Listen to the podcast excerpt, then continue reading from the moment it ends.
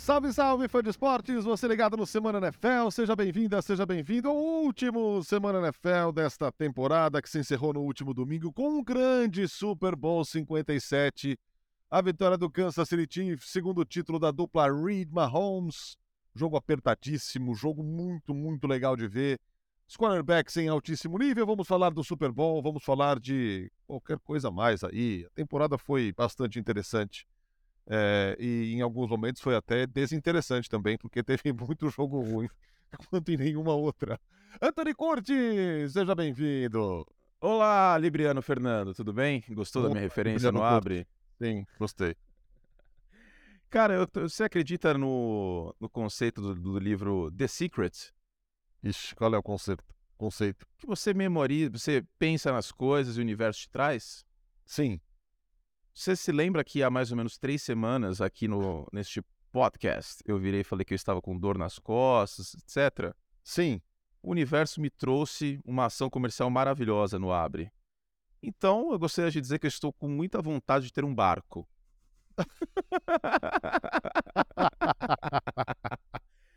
estou com muita vontade, assim, estou precisando assim, de um barco, um iate. Quem sabe o universo me traz. Perfeitamente, hein? Ai, ai. E, olha, acabou, hein? Mas temos, temos algumas novidades, antes de mais nada, alguns anúncios para o, é, o nosso querido ouvinte. Primeiro, este é o último podcast há algum tempo, hein? Não sei como, quando voltamos, provavelmente março, mas fevereiro este é o último. Então é um aviso triste aí para vocês, lamento. Segundo aviso. XFL começa sábado, hein? Pra ah, tá... meu Deus! Aquele. É aquela cerveja que você toma no dia seguinte para rebater a ressaca. Exato, nada melhor do que beber outra cerveja para combater Exato. essa ressaca aí, né? Exatamente. Então, temos XFL a partir de sábado, tá? Aí no, nos canais ESPN. Deixa eu ver se tem mais algum outro aviso.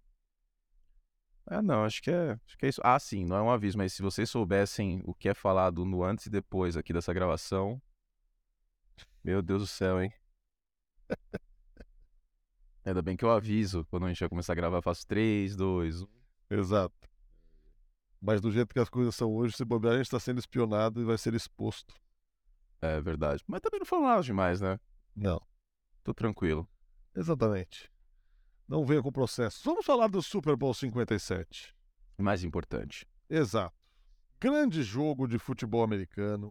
As duas equipes mostrando por que foram as melhores. Patrick Mahomes mostrando por que foi o MVP. Jalen Hurts mostrando uma personalidade, um caráter, um, uma frieza, mesmo nos momentos difíceis que ele ainda não havia enfrentado em pós-temporada. Eu acho que foi simplesmente espetacular, curte mais uma vez o Arizona nos presenteando com um dos maiores Super Bowls da história já. É. Não sei se dá para colocar no top 5, tá? Talvez não, não sei. Vamos esperar um descansar, né? Exato. Separação, separação histórica aí é importante para analisar essa parte. É... Mas foi um grande jogo, cara. Foi um grande jogo, decidido por três pontos. Uh, era o meu palpite, Kansas City vencendo por, por três pontos de Super Bowl falei na semana passada e, assim, às vezes, uh, não estou me vangloriando disso, porque análise esportiva é isso, às vezes a gente vai acertar, às vezes a gente vai errar, mas meu grande feeling, minha grande intuição era que a gente tem aí, eu acho que dá para falar isso já, um quarterback Hall of Famer de um lado. Todo respeito ah, ao Jalen Hurts, que fez uma partida muito madura, muito altiva, mas Patrick Mahomes está isolado como o melhor quarterback da NFL e, e, isso fez diferença. Isso fez diferença nesse, nesse Super Bowl. E olha aqui, ó. Schefter, 14 segundos atrás. Colts anunciando Shane Station como seu Coordenador ofensivo dos Eagles. Treinador, exatamente. Coordenador né? ofensivo né? do Philadelphia. Exato. Agora, técnico dos Colts. É, era uma tendência que Philadelphia poderia perder os dois coordenadores. Acho que o, o Gannon, coordenador defensivo, a chance caiu depois de alguns erros, na minha concepção, que, que houve no, no Super Bowl. É, e depois a gente pode conversar sobre isso ao longo do programa. É, Mas o, o Station fez um trabalho fantástico com o, o Jalen Hurts, né? Uma história parecida com o Frank Wright, assistente do Peterson, chegou no, no Super Bowl no segundo ano, e aí o Frank, o Frank Reich teve uma oportunidade como head coach no, no Indianapolis Colts. Agora, inclusive, ele, ele estará no, no Carolina Panthers. E, e mesma coisa o Shane Steichen, né? Fez parte desse processo e é um cara que estava bem cotado. Fico feliz por ele. Vamos ver aí o que, que acontece. Acho que Indianapolis precisava de um técnico ofensivo, Narda, porque deve ter um quarterback calouro, né? De fato. De fato. Então é isso. Voltando ao Super Bowl. Voltando ao Super Bowl. É, é. Falávamos aqui do Jalen Hurts. Cara, assim, ele cometeu aquele turnover bizarro que gerou um touchdown e ficou. Ele viu seu time atrás por 10 pontos e ficou. Por 7 pontos, né? Não, por 8 pontos. 10. Depois foi 10 pontos. Ah, o Hurts? Isso. É. Isso. O isso, Hurts ou é. Mahomes? O Hurts, o Hurts. Isso, oito isso. pontos, né? Oito, Depois oito, teve oito. a conversão. Isso, oito. É, e ficou. Então, cara, é, eu acho que isso diz muito assim sobre ele. Fora a qualidade técnica que a gente viu durante a temporada, a questão do controle emocional. E, e ele foi muito grande, cara. Ele foi muito grande para quem estava ali pela primeira vez, vivendo tudo aquilo pela primeira vez. E a analogia que eu fiz foi a seguinte: é uma luta de boxe que você tem o atual campeão, ou como eu falei no League ontem, Apolo Doutrinador. Isso é brilhante, né, cara? Os caras traduziram ó, Creed pra Doutrinador, era o sobrenome do cara, velho. É tipo, sei lá, um filme em inglês comigo, os caras metem Anthony Like. Isso, e, o, e o, o jogador dos Chiefs é o Doutrinador Humphrey. Exatamente, o center dos Chiefs, Doutrinador Humphrey. É. E aí do outro lado tem o Rock Balboa, tipo, ninguém botava muito, muita fé que ia dar alguma luta, tá? Assim, é, ok, é diferente nesse aspecto, né? Porque o, o Hurts brigou para ser MVP nessa temporada, mas eu acho que a partir do momento que ele briga de igual para igual para o Mahomes, isso fala muito sobre o Hurts. Muito. Lógico, do, sobre o Mahomes a gente já, é, já falou bastante, todo mundo sabe que ele é o melhor quarterback da NFL. Não sei se tem alguém que tem coragem, a palavra é essa, coragem de hoje falar que o Patrick Mahomes não é o melhor quarterback da NFL. É. Tem que ter muita coragem para falar isso. Ah, assim, mas tem, sempre vai ter. Não, ok, vai ter se, porque, tiver... porque a, a competência, o sucesso incomoda muita gente. Então sempre tem gente que fica dodói quando a gente elogia exalta os feitos do cara e coisa do tipo. E Mas não você... só dele, não. Pode ser dos outros também, pode ser de Nadal, de Djokovic. Tem gente que se incomoda com isso. Mas você sabe que a ESPN é pró Patrick Mahomes, né? Nós somos orientados pela alta cúpula da emissora sim, sim, a torcer sim. pelo Patrick Mahomes. Não sim. sei se vocês estão sabendo disso. E teve Mas... um e teve um teve um cara no Instagram que falou que a, a, a transmissão estava indecente de tendenciosa pró Filadélfia. Eu respondi para ele, é claro, eles mandaram um Pix. Quando o Pix caiu, comecei a torcer pro Filadélfia no ar. Importante. É. Importante. Tá certo. Não, não, não julgo. Exato. Faria o mesmo. Cada um? Mas beleza, vamos lá. Mahomes é o melhor quarterback da NFL. Vamos estabelecer isso. Quem, quem acha diferente, assim, como diria a grande Valesca Popozuda, paciência. É, a partir do momento que você bate de igual para igual com o melhor quarterback da NFL, isso diz muito sobre você. Sim.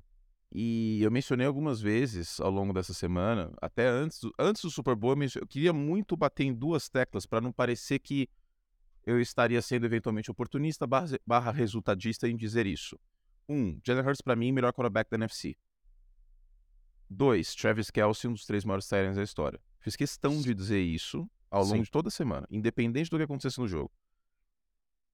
E então, e talvez três, independente do resultado, o Hurts ainda não seria um quarterback de elite. Porque assim, uma coisa que precisa ser dita. O Patrick Mahomes, ele lidou muito melhor com a pressão, não a pressão do, do, do peso do jogo, a pressão da defesa, do que o Hurts. E aí eu, eu faço uma pergunta, você estava narrando o jogo, e quando a gente comenta barra narra o jogo, a gente fica muito mais envolto na partida e e algumas coisas cristalizam na nossa retina. Você se recorda no segundo tempo algumas, algumas várias jogadas do Jalen Hurts saindo pela lateral ao sinal de pressão e a jogada não dando em nada? Cara, eu lembro que assim. É... Não foram muitos os momentos em que ele sofreu pressão. Os momentos em que ele foi apressado. Eu lembro de uma que ele sai para o lado esquerdo e consegue um lançamento para o Dallas Goddard, se não me engano. Que até que teve. Era, que era o Saunders atrás dele até. Uma bela corrida do Saunders, aliás. Isso. O camisa 99 dos Chiefs. É... Teve um drive defensivo dos Chiefs que foi, foi muito bom, cara, que acabou gerando o punch de, de Filadélfia, que em duas oportunidades a pressão chegou como em nenhum outro momento no jogo. Isso acho que já no quarto período. E eu, assim, eu lembro claramente desses dois, assim, mas não lembro do Jalen Hurts ser muito pressionado, cara. No segundo tempo, ele foi pressionado em 38% das vezes. Por que, que você não lembra que ele foi tão pressionado? Porque ele não passou essa bola pressionado. É, Teve Jogou. muita jogada que morreu, Jogou. que ele, que ele saiu pela lateral correndo, e, ou que ele às vezes até correu com ah, a teve, bola. teve, teve umas duas, três que ele teve que jogar a bola fora porque ele saiu e não achou nada. Exatamente. Perfeito, então, perfeito. então assim, perfeito. é, eu tô até indo pegar aqui a, a estatística exata, mas pressionado no segundo tempo, houve uma queda muito forte em jardas por jogada do, do Jalen Hurts no segundo tempo. Não estou diminuindo o Hurts por conta disso. É só um, um fator que eu acho que tem que ser dito. Porque, queira ou não, a jogada da partida, talvez, seja aquela corrida de 16 jardas do Patrick Mahomes no final da Fato. partida. Fato. E digo que se Filadélfia tivesse tempo no cronômetro, talvez teria empatado ainda o jogo. Tá? Eu não estou querendo diminuir o Hurts, não, mas no fluxo da partida, no segundo tempo, é, essas jogadas sob pressão, porque assim, novamente, é, é uma curva de crescimento. O Jalen Hurts, eu acredito que ainda vai evoluir ainda mais. Eu acho que ele ainda é um produto em manufatura, ele ainda é ah, algo em Concordo desenvolvimento. Plenamente. 24 anos de idade, cara. Primeira vez que ele chegou aí. E assim, tudo isso que você tá falando de, de lidar com as, com as pressões, com as dificuldades, é natural, né, cara? Sim, sim, exatamente. O Joe Burrow voltou melhor neste ano, Exatamente. Até lidando com pressão e menos e interceptações pressionado do que o indica que é esse cara, né? Que é, é esse cara que vai evoluir. Sim, Porque, cara, não há quem não elogie a ética de trabalho dele, o esforço, a tara dele por ser, por treinar, por se preparar, por evoluir. Então, eu acho que ele vai ser esse cara. eu acho também. Eu acho. Porque até pela coletiva dele depois do jogo, né? Falou assim: olha, quando você tem uma adversidade, se você lida, ah, você pode aprender várias coisas com isso, você pode tirar várias coisas positivas disso. E eu sei o que eu vou fazer com, com essa derrota. Então, assim, é mais um ob- obstáculo que ele enfrenta na vida e todos os obstáculos anteriores a gente viu o, o Jalen Hurts lidando da melhor forma possível e é, é, chega a ser inspirador mesmo. a- a, Sim, forma pela sim. qual ele lida com as adversidades. Ainda Isso- que muito novo, né? A questão da troca das universidades, saindo de, de Alabama indo para Oklahoma, depois de ter ido para o banco de reservas no jogo estava dando tudo errado e o Tua entrou e ganhou o jogo, enfim.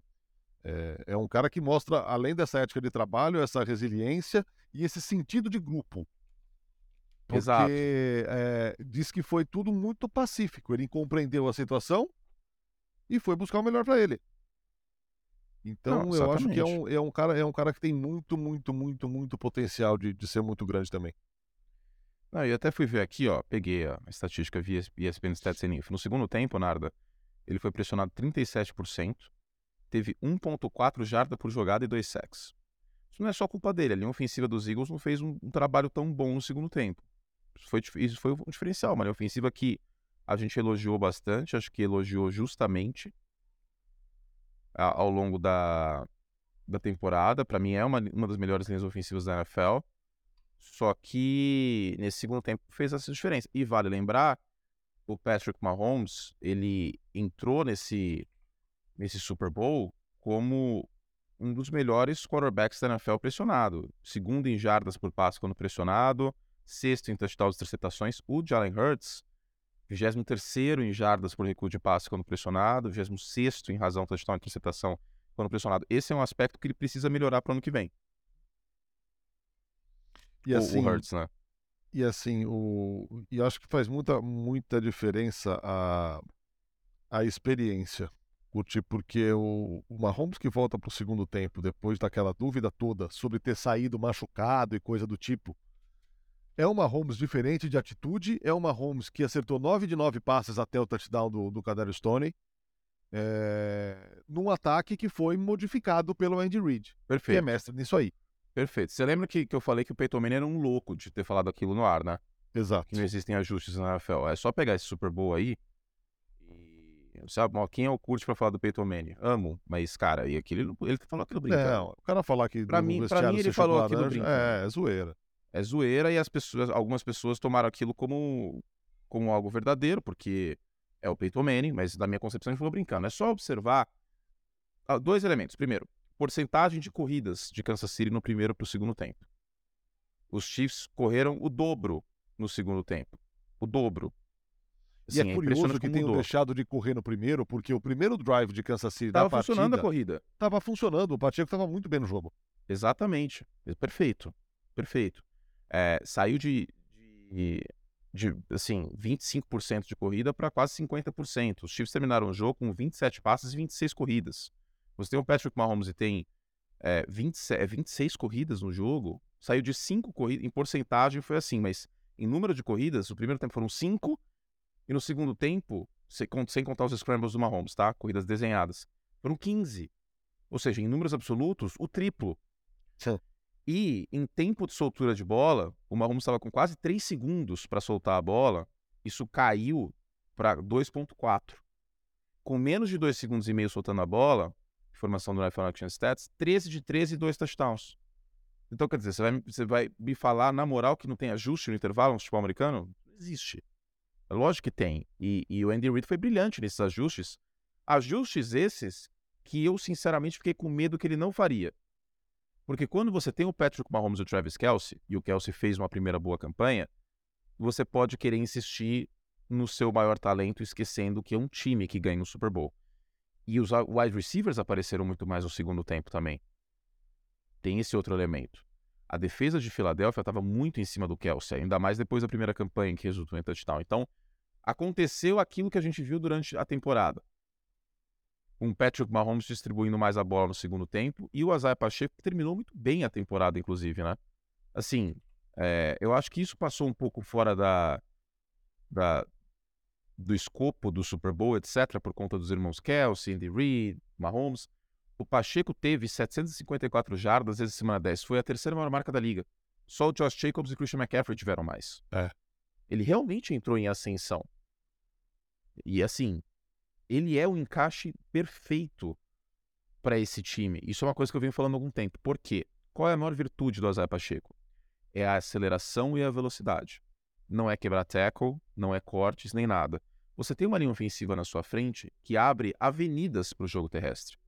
E a montagem de time de Kansas City por parte do Brad Pitt foi excelente. Se você vai pagar o que você paga para o Patrick Mahomes, faz uma boa linha ofensiva e se dane a posição de running back em termos de valores. Pega um cara rápido lá e o resto toma conta de si. Vai ter front de seis homens, bastante, porque as defesas vão ficar com medo do Mahomes, e você vai ter uma linha ofensiva forte na, na, na frente dele. E aí eu vou voltar àquele tema que eu já falei umas 280 vezes aqui. Não se paga caro em running back hoje na NFL. A fórmula tá dada. É linha ofensiva e quarterback. Running back é que nem Copa do Mundo. Você encontra no draft de 4 em 4 anos. E aí, quando você olha para Kansas City, não se paga caro também em jogador de defesa, né? Você tira aí o Chris Jones, pode É, você tirar tem o que ter Frank pilares. Exato. Clark. É. Mas, cara, a quantidade de calouros que Kansas City usou nos playoffs foram 10 na, no Divisional e, na final de conferência juntos. E a gente viu esses caras em campo na decisão também. E a gente viu o Sky Moore correndo para touchdown. A gente viu o próprio Isaiah Pacheco correndo para touchdown. Então, o Kansas City conseguiu lidar muito bem com o seu cobertor curto por conta do salário gigantesco do Mahomes, né? Exatamente. A defesa tinha muitos mais muitos calouros, né? Quatro calouros é, em média jogando. O, o Marcus Mosher tweetou a, a, a média salarial dos líderes em jardas terrestres dos campeões do Super Bowl. Desde 2009 não superou 2 milhões e meio de dólares. Sure. Então assim, tá escancarado a fórmula. E a gente tem, peraí, eu vou procurar aqui no meu material. Não é do- uma crítica ao São Francisco 49ers inteiro o Christian McCaffrey, até porque São Francisco não está pagando. Porque assim, muita gente pode virar e falar assim, pô, mas aí o McCaffrey deu certo. Não, calma aí. E Carolina não deu. É. Carolina tá pagando pra jogar contra o Christian McCaffrey. Que trocou ele, tem que arcar com dinheiro garantido do contrato quando você troca o jogador. Em São Francisco tá lindo. São Francisco herdou a parte do salário base para os 49ers, nenhum problema com essa questão do, do, do salário do, do McCaffrey. Super ok. Mas A- é achei isso, cara. aqui, achei aqui, um, achei aqui um negócio a respeito. Ó, antes que alguém diga que estamos subvalorizando a posição e coisa do tipo. Calma, a gente acabou de elogiar aqui o Isaiah Pacheco, o quanto ele foi importante, é uma questão de montagem foi de elenco. exato, o quanto ele foi fundamental para o Kansas City Chiefs a partir da semana 10, quando ele que é um calouro é, entrou numa evolução espantosa. O Miles Sanders foi o quinto melhor corredor da temporada regular. Quase 1.300 jardas. O último time campeão de Super Bowl com running back top 5, e ele era o quinto melhor, o Miles Sanders, foi o New England Patriots em 2004, com o Corey Dillon, que era o terceiro melhor na temporada. Ou seja, é, você não precisa de um Derrick Henry para ser o campeão da NFL. Não, não, definitivamente não. E menos ainda dá 15 milhões de dólares pro. É, pro, pro Ezekiel Elliott. né? Ezekiel Elliott, exato. O Taysom Hill e o Ezekiel Elliott, eles concorrem para ser os dois piores contratos da NFL. É assim uma coisa que eu fico espantado em como esses dois contratos são horrorosos. E assim, é isso. ah, nada contra a posição de running back. Foi essencial para Kansas City vencer o, o Super Bowl ter um bom running back. A única questão é a montagem do elenco. Montagem do elenco, só isso. Então, infelizmente hoje, essa é a realidade. Porque assim, sabe aquela marca inglesa de carros, que eu não vou mencionar o nome, que dá muito problema para o mecânico? Sei. Aquele é um carro para você ter zero. Aquele carro grande, que é que a Rainha Elizabeth gostava, sabe? Sei, sei, sei. Verde. Aquele carro para ter zero. Você compra aquele carro usado, você vai ser melhor amigo do mecânico. Infelizmente, a posição de running back hoje na NFL é isso. Você, ah, mas por que, que antes era diferente? Porque era predicado no jogo terrestre. E aí, por uma questão de oferta e demanda, você precisava pagar os caras para ser campeão. Era bem diferente. Pô, o único título É. do Chicago Bears é com um dos maiores running backs da história, o Walter Payton. Inclusive, cadê aqui as menções que os Eagles iam passar os Bears de 85? Ficou a produção do League aí colocando essa tela todos os dias do League Diário, né? Colocava a tela no ar e dava sorrisinho pra mim, né? Aí, ó, ainda tenho isso pra... Não perdi a única coisa que me resta, Fernando, a defesa dos Exato. 85, graças a Deus. Agora, fazendo justiça aqui, a gente falou da defesa dos Chiefs, é, de Chris Jones, de Frank Clark. É, uma defesa que tomou de novo big plays, mas aqui eu coloco um bastante mérito para o Jalen Hurts, é, Sim, lançando sim, em sim, janelas eu- pequenas, e também para o A.J. Brown naquele touchdown espetacular. Temos que falar que Nick Bolton teve um dia de Micah Parsons. Não, eu não estou comparando os dois. Teve um dia de Micah Parsons no seguinte sentido: parecia que ele era mais de um em campo. Ele estava em todos os lugares, nas melhores horas, parando jogadas do adversário. Foi uma atuação impressionante do Nick Bolton, cara. Tem um ponto. É. Aí a gente tem a figura oculta, que não vai ser mencionada, e que indiretamente jogou pra isso, ajudou isso. Chris Jones. É. O que, que significa linebacker? Apoiador da linha. Isso é uma coisa que eu falo do Aaron Donald. Quando você precisa apoiar o Aaron Donald, sua missão é mais fácil, você fica mais solto. Quando você precisa apo- apoiar o Chris Jones, fica bem mais tranquila a sua vida. E aí você pode brilhar. Então, essas dobras no Chris Jones e tudo mais acabam soltando os linebackers dos Chiefs. E aí, mérito do Nick Bolton, que tirou o melhor disso. Mas in- indiretamente, e isso até é uma coisa que, que eu tava conversando com, com, com o Davis na redação. Teve uma hora que a gente foi jantar ali, e aí a gente conversou sobre isso. É, o, o Chris Jones tem esse papel oculto de, mesmo tendo tido apenas uma, uma pressão no jogo, ele onera muito a linha ofensiva. Sim, sim. E Cara, também era, no jogo terrestre a linha ofensiva não consegue ir para o segundo nível. Era nítida.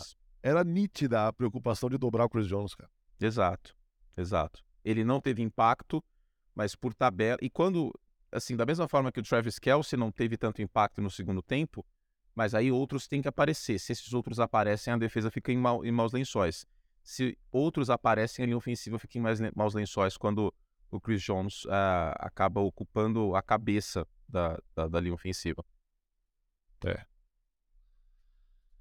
É, outro aspecto importante: a linha ofensiva é, de Kansas City contra uma, uma linha defensiva de Filadélfia que conseguiu simplesmente 79 sacks, juntando os playoffs durante a temporada. Atuação assim de cinema, cara.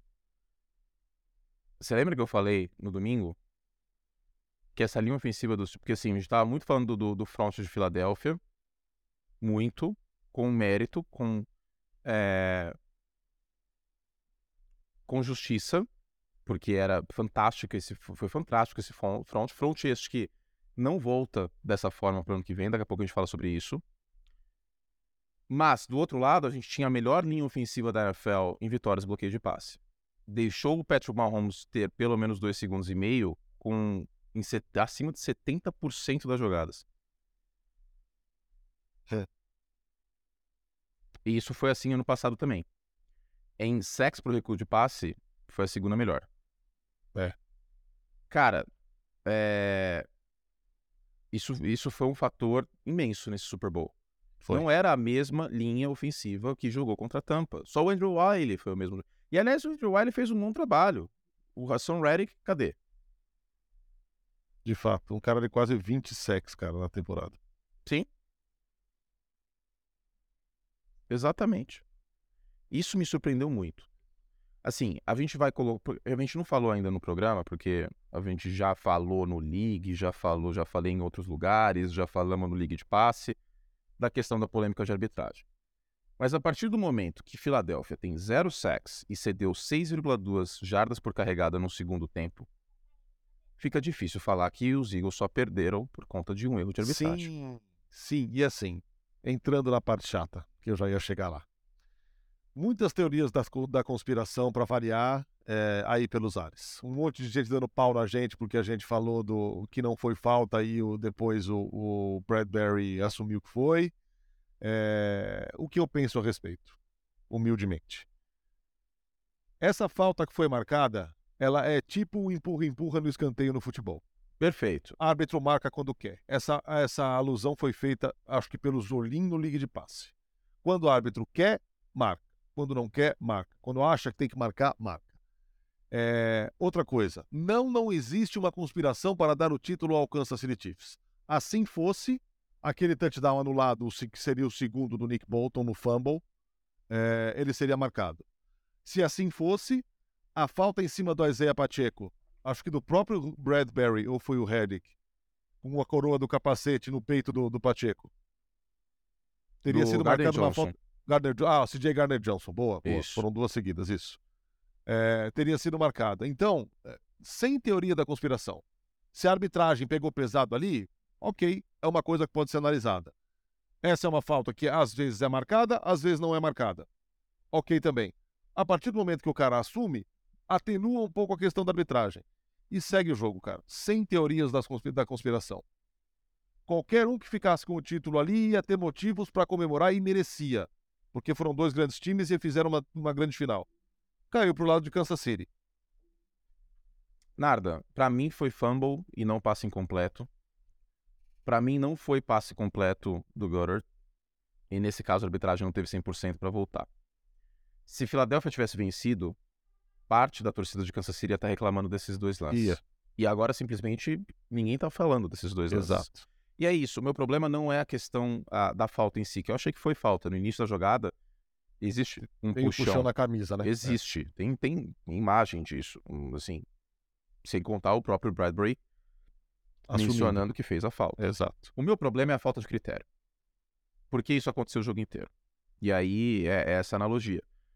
tem empurra-empurra na área o jogo inteiro e aos 47 do segundo tempo o juiz marca um pênalti. É. Agora, teoria da conspiração, eu sinceramente não acredito por uma questão que é muito básica. Kansas City é um dos cinco menores mercados consumidores da liga. Filadélfia é um dos cinco maiores. Exato. Se tivesse que pender para algum lado. Assim, eu entendo que o Mahomes é uma figura nacional tal, mas, cara, novamente, Filadélfia é muito maior que Kansas City em termos de mercado consumidor.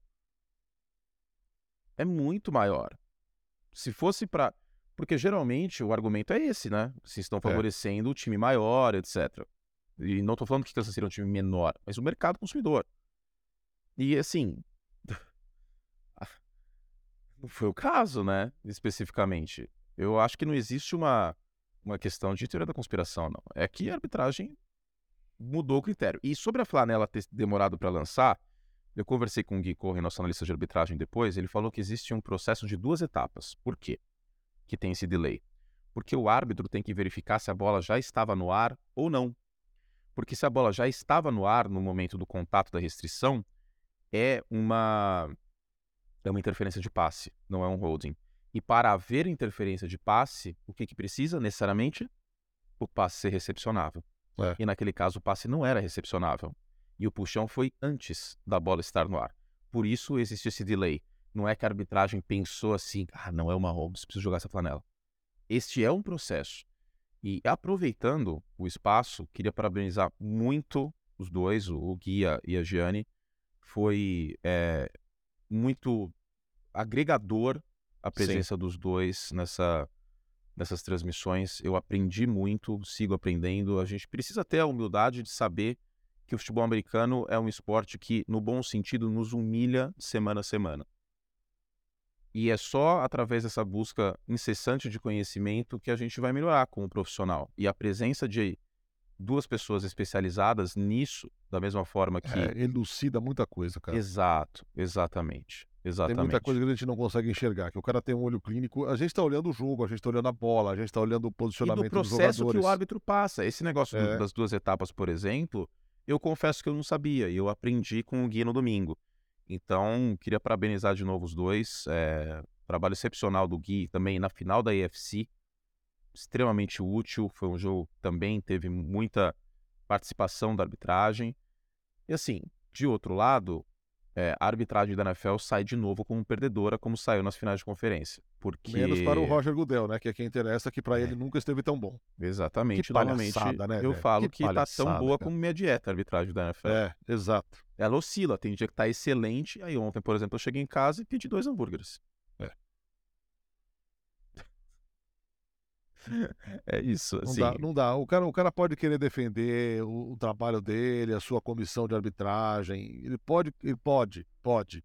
Olha, fala de um jeito diferente, cara. Agora, você dizer que nunca esteve tão bom é tirar um sarro da cara das pessoas, velho. Não, é brincar com a inteligência bom, É sacanagem. É sacanagem. É sacanagem. É, saca... É, é, é empafioso, cara.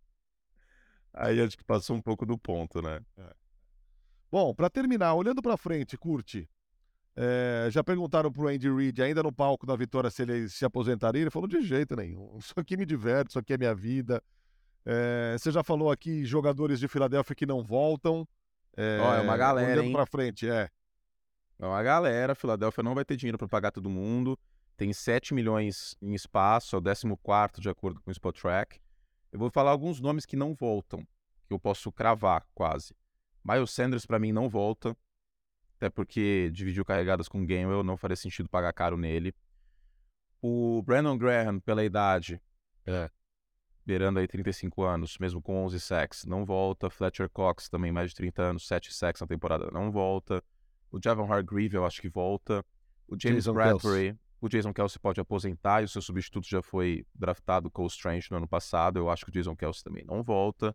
Aí eu não sei se ele aposenta. A menos que Jason Kelsey volte num contrato muito baixo.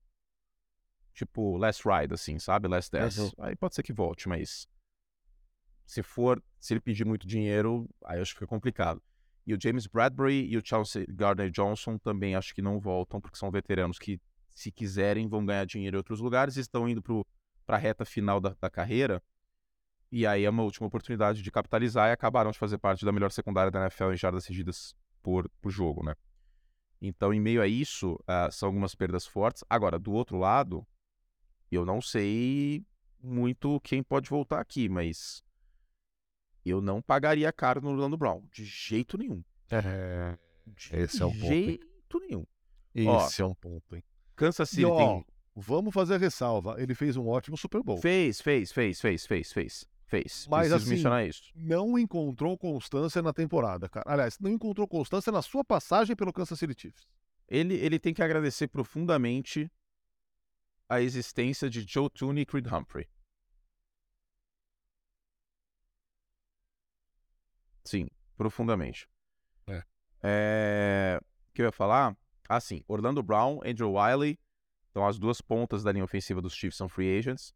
Jesus Smith-Schuster, eu sinceramente não pagaria. É, eu acho até que ele vai... Porque essa classe de wide receivers é muito rasa, é capaz que o Juju ganhe dinheiro em outro lugar. Talvez ele não queira ficar. Até porque agora já ganhou um Super Bowl, etc. Michael Hardman tendo o Marcus Valdez Scantling, eu não pagaria caro também. E não ficou saudável, né? Exato. Também não jogou o Super Bowl, inclusive, né? Exato. O, o Jarek McKinnon, eu não pagaria de forma alguma com essa ascensão da Zé Pacheco. De forma alguma.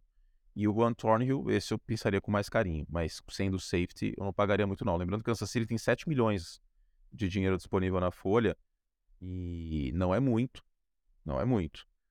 É, vamos ver aí o que vai acontecer, mas queira ou não, mesmo que perca todos esses jogadores, vamos supor essa hipótese, para mim Kansas City ainda entra como hoje o favorito a, ao Super Bowl 58. Oito. Las Vegas, hein? Las Vegas. Las Vegas. Las Vegas. Allegiant. Suntuoso palco. Mais um, né? Depois do SoFi. Outro suntuoso palco. Suntuoso. Gostei. Muito bem, Anthony Curti. Vamos tirando o nosso time de campo, fechando a nossa lojinha temporariamente, aquelas férias coletivas. Voltaremos em edição extraordinária ou a qualquer momento mais próximo do draft, aí free agency. É, você vai ficar sabendo, faremos um barulhinho na próxima edição aqui do Semana NFL. Agradecendo demais, demais, demais ao fã de esportes que nos acompanhou durante toda a temporada. Muito leais, muito fiéis é, sempre mandando mensagens carinhosas sobre NFL e sobre as aleatoriedades que falamos aqui, comida principalmente. Muito. Um beijo no coração, muito obrigado mais uma vez. Curte. É isso, meu Brasil. Muito, muito obrigado pela companhia nessa temporada. É, foi, foi uma. Te... Ah, calma aí. Eu vou fazer minhas palavras de Fernando Ardini. Foi uma season estranha. foi uma temporada diferente em vários aspectos, né? E foi boa, mas foi boa porque a gente viu a ascensão de vários quarterbacks jovens. É, a gente tem uma, uma nova ala aí de, de jovens na, na NFL. Sim, e... até de quem não se esperava, né? Exato. Brock Purdy. Do Kenny próprio Jalen Hurts não era, não era algo Jalen Hurts passador que a gente não tinha visto. Exatamente, dentro do pocket, aliás, 80% é. de, de passes completos, né? Então, nesse Super Bowl. Então, foi, foi uma ascensão muito bonita de ver do, é, do, do Jalen Hurts, o Daniel Jones mostrando sua melhor versão. Infelizmente, o Russell Wilson caiu de produção, Matt Ryan caiu de produção, mas é, foi, foi bastante divertido. Bom, o Russell divertido. Wilson com Ó, agora começa a se abrir os parênteses. Russell Wilson com o Sean Payton é o, é o all-in de Denver, né? Ou é essa ou não é mais. É, exatamente. Né, e o time e acabou de, de ser comprado, o Denver Broncos. Então os donos do, dos Broncos querem fazer o time dar dinheiro, né? Porque se, se continuasse esse calvário aí, a chance das pessoas irem no estádio, comprar produtos, isso é muito menor, né? É. Absolutamente ninguém empolgado com os Broncos, então agora existe uma, é, uma chance maior de empolgação.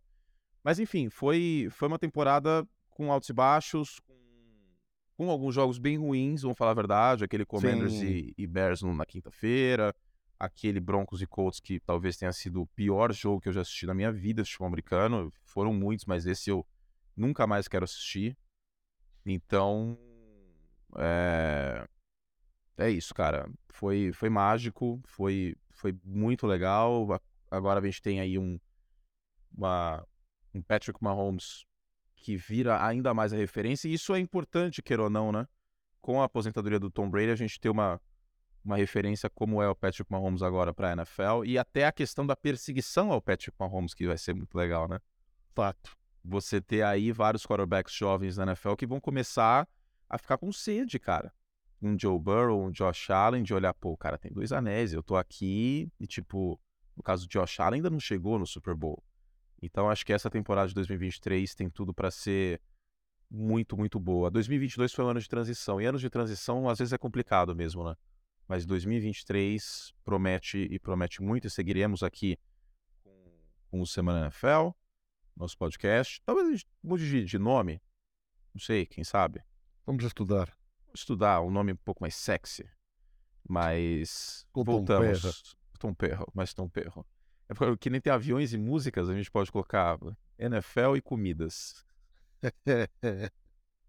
É isso, voltaremos em breve na off-season, claro que numa uma frequência menor do que na temporada regular, mas é isso, gente. Fizemos o que podíamos. Um beijo enorme a todos vocês que acompanharam e muito obrigado por permitirem que a gente faça parte da rotina de vocês, no trânsito, na academia, lavando louça.